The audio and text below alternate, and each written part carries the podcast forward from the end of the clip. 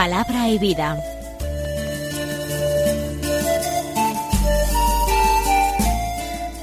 Con el padre Manuel Horta, desde Sevilla.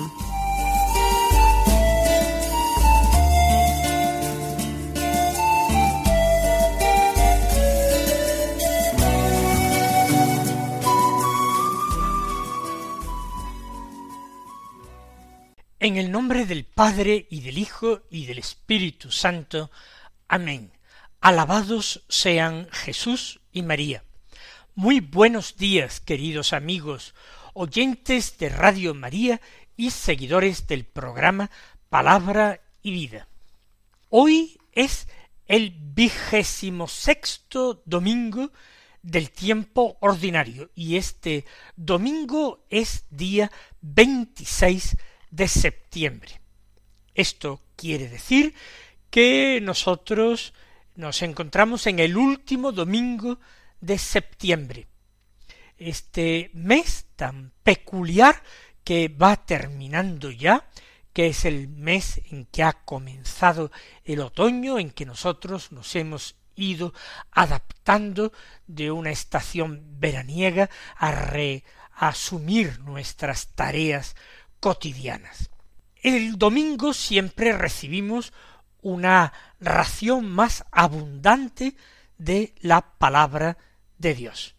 Siempre la primera lectura suele estar en estrecha relación con el Evangelio. Como primera lectura, aunque nosotros no vayamos a leerlo ni a meditarlo, tenemos un texto del libro de los números, del capítulo once, los versículos 25 al 29 que nos hablan de una reacción de algunas personas celosas frente a algo que ha ocurrido en el campamento israelita en el Sinaí y que van a contárselo a Moisés. Y éste exclama ¿Estás tú acaso celoso por mí? Ojalá todo el pueblo profetizara, ojalá todo el pueblo supiera recibiera el don de profetizar. Luego, como segunda lectura, tenemos del Nuevo Testamento, de la epístola de Santiago, del capítulo cinco, los versículos uno al seis.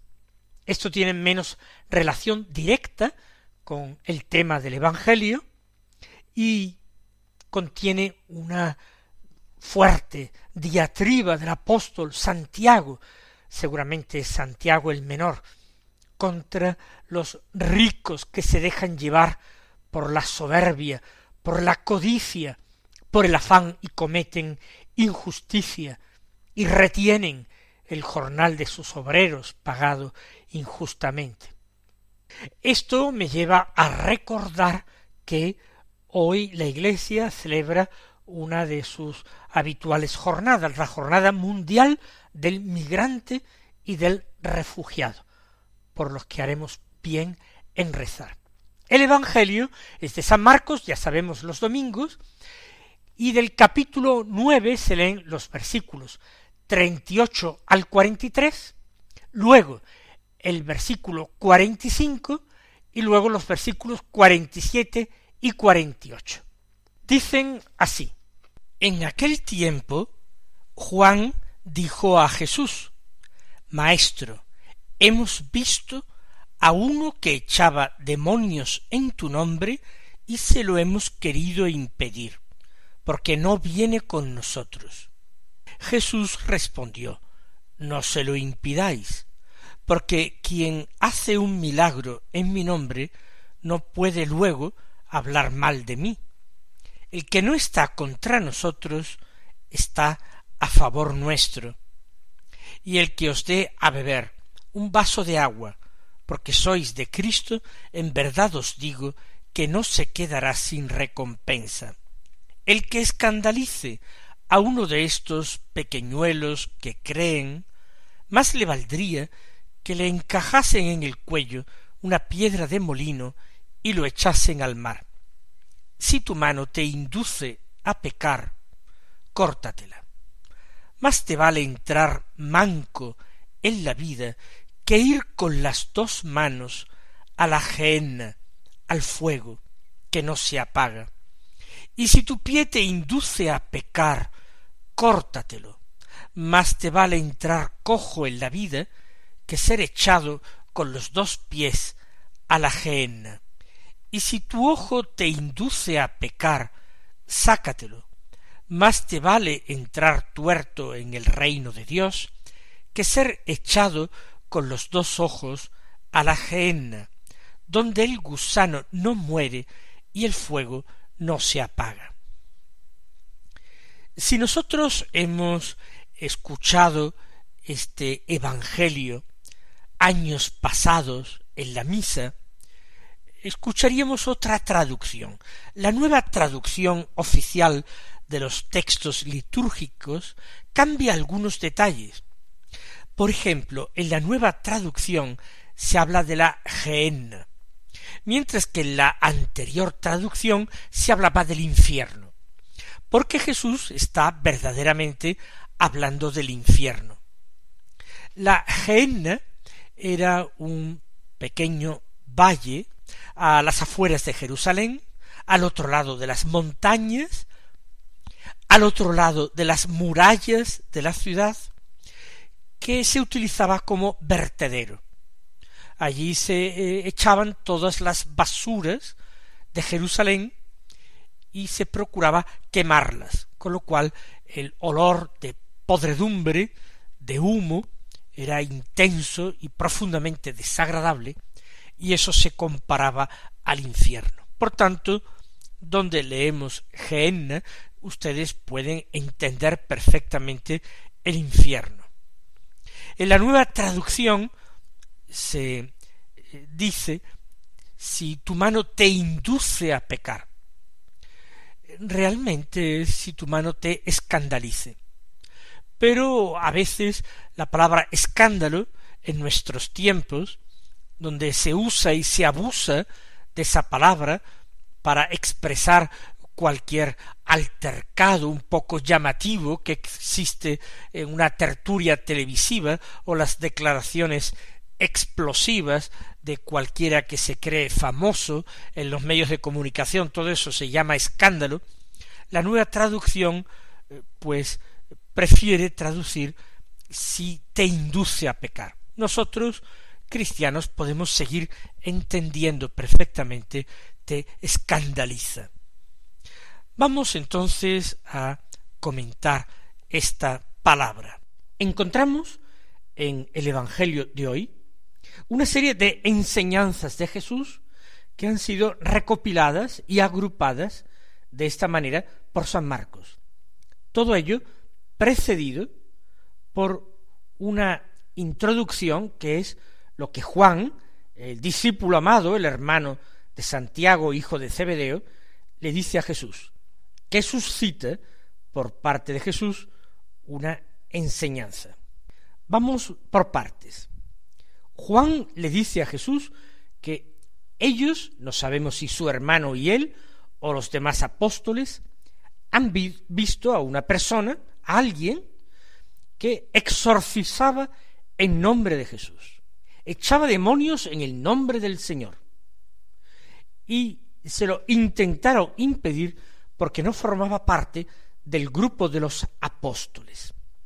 A algunos oyentes de nuestro programa les sorprende la cantidad de veces que en los evangelios se habla de la acción diabólica, la cantidad de veces en que aparecen personajes eh, poseídos por espíritus inmundos, que sufren a consecuencia de ellos y a los que Jesús se dirige para liberarlos. No sabemos si en aquellos tiempos antiguos había una acción diabólica mayor. Seguramente no. Lo que ocurre es que en aquel momento era tal vez más visible. O los hombres interpretaban con más facilidad la acción del demonio. Discernían el poder del maligno en medio de los acontecimientos del mundo.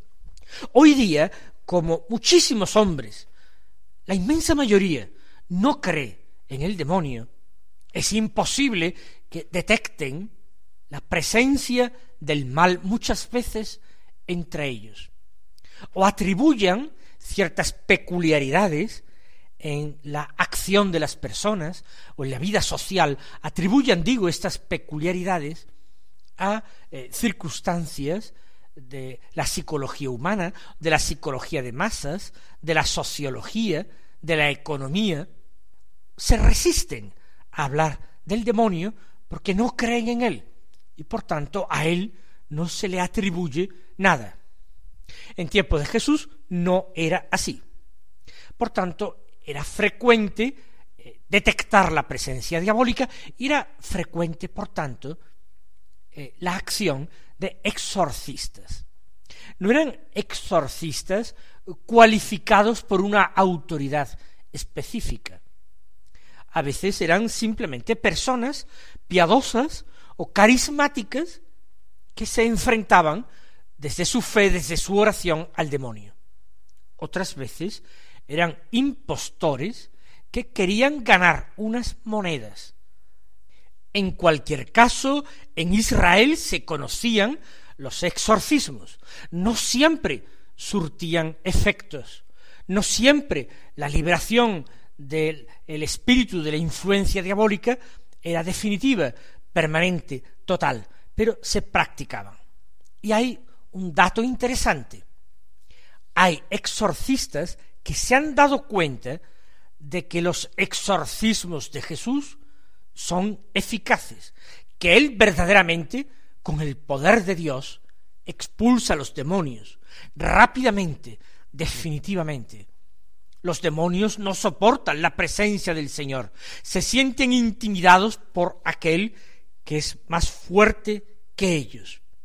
Por eso hay algún exorcista que ha empezado a utilizar el santo nombre de Jesús.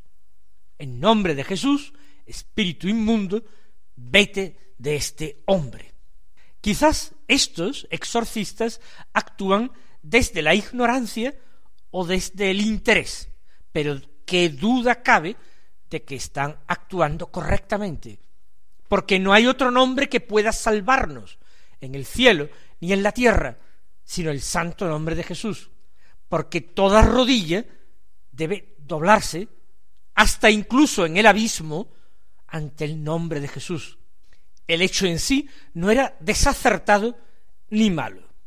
Sin embargo, Juan trata de impedir aquella práctica porque el hombre exorcizaba sin ser de los nuestros. Juan ha querido de alguna manera monopolizar a Jesús. Jesús era su amigo, su maestro y su Señor. Pero él no quiere compartirlo con nadie, no quiere que nadie se aproveche del nombre de Jesús. Y se equivoca, porque el nombre de Jesús no tenía que servir al propio prestigio de la persona que lo empleaba, sino para bien de la persona sobre la cual se invocaba ese nombre. Por tanto, si se trataba de hacer el bien, si se trataba leal y generosamente de hacer el bien, sinceramente de hacer el bien, el nombre de Jesús podía, debía ser tomado sin celos, sin envidia. No se lo impidáis, dice Jesús, porque uno que hace milagros en mi nombre, exorcismos, o cualquier otro tipo de milagro en mi nombre, luego no puede hablar mal de mí. Necesariamente tiene que ser discípulo mío. Se acercará más quizás más adelante, cuando me conozca mejor, pero ya está ganado para nuestra causa. El que no está contra nosotros, contra nuestro grupo, contra ese grupo encabezado por el Señor, ese está a favor nuestro. Vamos nosotros también a aprender la lección, a purificar nuestra intención, y ver siempre el bien que puedan hacer otras personas, sean o no sean de los nuestros.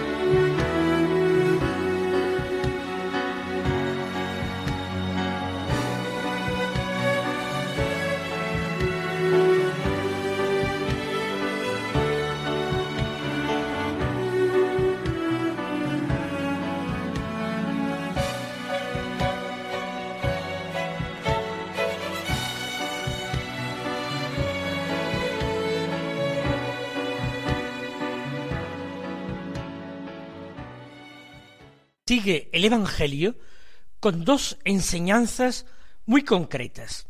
Una formulada en positivo, el que os dé a beber un vaso de agua, y otra formulada en negativo, el que escandalice a uno de estos pequeñuelos.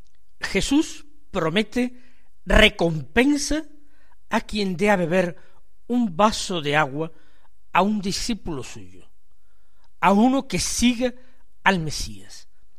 El vaso de agua es un don muy pequeño, es un favor mínimo, y sin embargo, Él, el Padre, piensa recordarlo para la eternidad, para dar una recompensa que no ha de faltar. Jesús enseña, a partir de esta promesa, cómo Él se identifica de tal manera con el discípulo que todo lo hecho al discípulo es como si se lo hicieran a su maestro, tanto en positivo, atenderlo, cuidarlo, subvenir a sus necesidades, darle de beber, como el daño que se le ocasione a un discípulo. Todo como si fuera realizado a su persona. Los discípulos entonces tienen un papel verdaderamente sacramental. El discípulo tiene que hacer presente en medio de los hombres a Jesús el Señor. Y en negativo, el que escandalice a uno de estos pequeñuelos. Probablemente los pequeñuelos son los mismos discípulos, pero por extensión todos aquellos que son débiles, que son más ignorantes, que son pobres, y escandalizar a un pequeñuelo que cree es poner obstáculos a su fe. Es decir, tener un comportamiento tal que impida que el pequeñuelo, que el débil, siga creyendo o alcance a creer. Tener unas palabras, una enseñanza tal que se llegue a robar la fe de quien ya la tenía. Es una auténtica malaventuranza. Más le valdría que le encajasen en el cuello una piedra de molino y lo echasen al mar. Hay, como hemos dicho antes, una verdadera acción diabólica en el mundo, en nuestro mundo. Y es muy fácil detectar esta acción diabólica. El que tiene criterios distintos a los de Dios y trata de imponer estos criterios, ese es el colaborador del maligno. Así pues, en definitiva, el pequeño, el sediento, ese encarna, representa a Jesús el Mesías. Todo lo que se haga para ayudarle es como si se ayudara al Señor. Todo lo que redunde en su perjuicio, en el peor que es arrebatarle su fe, uno de estos pequeñuelos que creen, es digno y merecedor del mayor de los castigos, de la muerte misma. Preferible sería que le encajasen la rueda de molino al cuello y lo echasen al mar. Los versículos que siguen, algunos los ponen como ejemplo de la radicalidad del Evangelio. Parece que se trata de palabras duras, exigentes de Jesús, el lado más implacable del Evangelio. Y sin embargo, de lo que se trata es simplemente de hacer reinar el sentido común, de aplicar lógica al comportamiento humano. Porque el comportamiento humano adolece con mucha frecuencia precisamente de esto, de coherencia, de consecuencia. Una es la doctrina que profesamos, otra la vida que llevamos. Y el Señor nos está invitando a poner perfectamente de acuerdo, en sintonía, la doctrina y la vida. Así se habla de la mano, del pie, del ojo, con el mismo mensaje. Si la mano te hace caer, córtatela. Si tu pie te hace caer, córtatelo. Si tu ojo te hace caer, sácatelo. La mano es un miembro importantísimo del cuerpo humano que nos permite interactuar con nuestro medio, nos permite trabajar, cambiar la realidad, o estrechar otra mano, o palmear una espalda. El pie es muy importante, nos permite caminar, desplazarnos, ir a los puntos de interés. El ojo es la auténtica ventana del ser humano hacia el mundo. A través de los ojos nosotros nos asomamos a la realidad que nos rodea. Pues bien, con ser importantes la mano, el pie y el ojo, no lo son tanto como la salvación que nos aguarda. No son tan importantes nuestros miembros como nuestra vida, porque sin una mano se puede vivir, sin un pie se puede vivir, sin un ojo se puede vivir, incluso sin ambos. La vida está por encima de ellos. Y Jesús ahora nos habla de la vida espiritual, de la vida de la gracia, de la vida como don de nuestro Señor, el Redentor y el Creador. Preferible perder una mano antes que la salvación eterna. Preferible perder un pie antes que ser echado con ambos al infierno. Preferible perder un ojo que tomar contacto con esa terrible realidad en la que el gusano no muere y el fuego no se apaga. No se trata de que literalmente uno ampute sus miembros buscando una pureza, una impecabilidad. Se trata de que tome conciencia de las realidades verdaderamente importantes en su vida. Se trata de tomar conciencia de que el Señor es el valor supremo, el tesoro, el único y gran tesoro de nuestras vidas. Se trata de vivir más coherentemente el Evangelio. Mis queridos hermanos, que el domingo sea para vosotros fuente de descanso, pero también fuente de gozo y de paz. Que el Señor os bendiga a lo largo del día y hasta mañana si Dios quiere.